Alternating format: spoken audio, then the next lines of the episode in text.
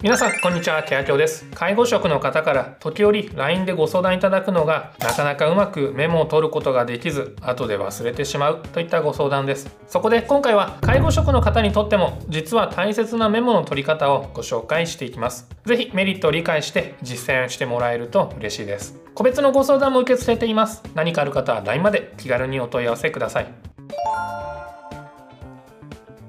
まずはメモを取ることのメリット。3つ確認をしていきましょう。1つ目は話の理解度がわかること。介護事業者の仕事は解除方法や報告書など複雑な手順を踏んでいるものです。そのため理解できていない場合誤った解除で行い怪我をさせてしまう。事業者のルールにのっとれず問題になってしまう。といったようなリスクが顕在化してしまいます。しっかりと理解をして業務を行うことが大切です。この時に役立つのがメモです。メモをするとき話している内容をそのまま紙に書くことはありません。一度頭の中で理解をして紙砕いて紙に書いていきます。そのためしっかりと理解ができていれば分かりやすいメモになります。理解ができずメモを書くことができない部分を逆に質問をすることでしっかりと理解をすることができます。そして2つ目は振り返りがしやすくなること。理解をしたからといって一発で覚えることはできません。しかし一度理解した内容を記したメモを見ることで簡単に復習することができます。何度も間違えて覚えるという選択も可能ですが介護現場では厳しい選択かと思います。また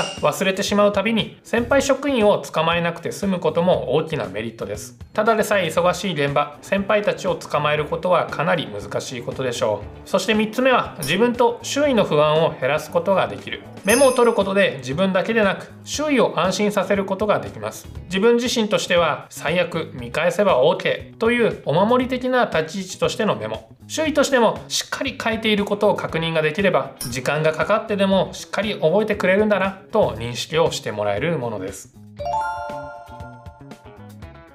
そんなメリットの多いメモですがメモを取る際には気をつけるべきポイントがあります。しっかりと確認をしていきましょう。1つ目のポイントは日時場所も一緒に記録をするということ。この狙いとしては2つあります。1つ目は覚えを良くするため。人間は物事を覚える時に覚えた場所のことも一緒に覚えています。皆さんも思い出の小学校に行くあるいは小学校の名前を聞くだけでも思い出すことがあるかと思います。これを用いようということです。2つ目は日時場所があれば振り返りの時に使いやすいということ。パワハラの被害に遭った事故が起きたなど何かトラブルが起きた時の記録にもなります。何かあった時に身を守ってくれるのは記憶ではなく記録です。介護記録も同様ですがしっかりとメモをしておくことで安心につながります。2つ目のポイントは題名をつけるということ。これは例えば新人研修車椅子からベッドへの移乗方法利用者さんの情報というようなタイトルを先につけようとのことです。利点としては2つありまして後で探しやすくなるそして覚えやすくなるということがあります。題名などの分かりやすいことがないとメモを確認したい時にも全て確認しないといけません。題名があれば題名部分を見るだけで探しやすくなります。またタイトルをつけるということは一つの情報を細かく分類をしておくことになります。文明がされていれば情報量も少なくなるので覚えやすくなります。そして3つ目のポイントは理解しやすいメモを書く。ということ。これは 5W1H を意識するというようなことです。極論メモなので自分が分かれば問題はありません。しかし時間が経ってしまうとよくわからない呪文になっている。なんてことがあります。そのためメモをするときはいつどこで誰が何をどのようにどうしてというようなことを意識する方が良いです。4つ目のポイントは優先順位を考えてメモすること。介護現場は忙しいです。そのためメモをするときは優先順位を考えてメモをしましょう。すでに知っていることいつも通りのことならメモをわざわざする必要はありませんよね。聞いた内容をそのままメモするのは非効率です。また綺麗に書くことにも意味はありません。自分がしっかりと振り返って理解できるのなら何も問題はありません。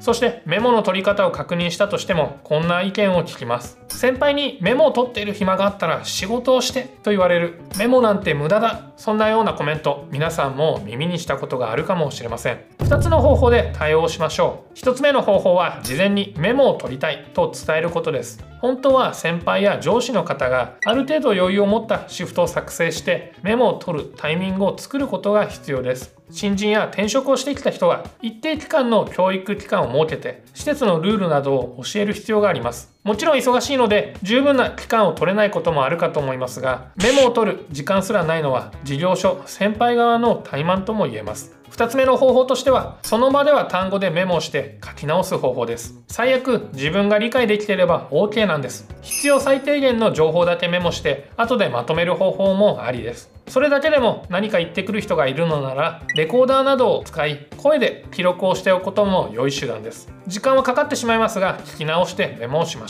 ょう。そして最後に先輩や事業所の方へ伝えたいメッセージです。それは時間がなくてもメモを取らせる方が最終的に結果的にプラスになるということです。メモを取ることは良いことです。メモを取ることで早く仕事を覚えることができます。ただ話を聞いて実践の中で覚えるのと話を聞いた上で理解をして実践をするのでは当然理解をしながら覚える方が仕事を覚えることが早いのは当然です。メモを取る時間はたかだか数分です。この数分をケチって最終的に事故が起きては元も子もありません。またメモを取らない職員さんにも最初はメモを取らせる方が良いです。メモを取らない職員はメモを取る気がないメモの取り方が分かってないあるいは話が理解できていないという可能性があります。何が原因なのかしっかりと突き止めてしっかりとメモを取る習慣をつけてもらいましょう。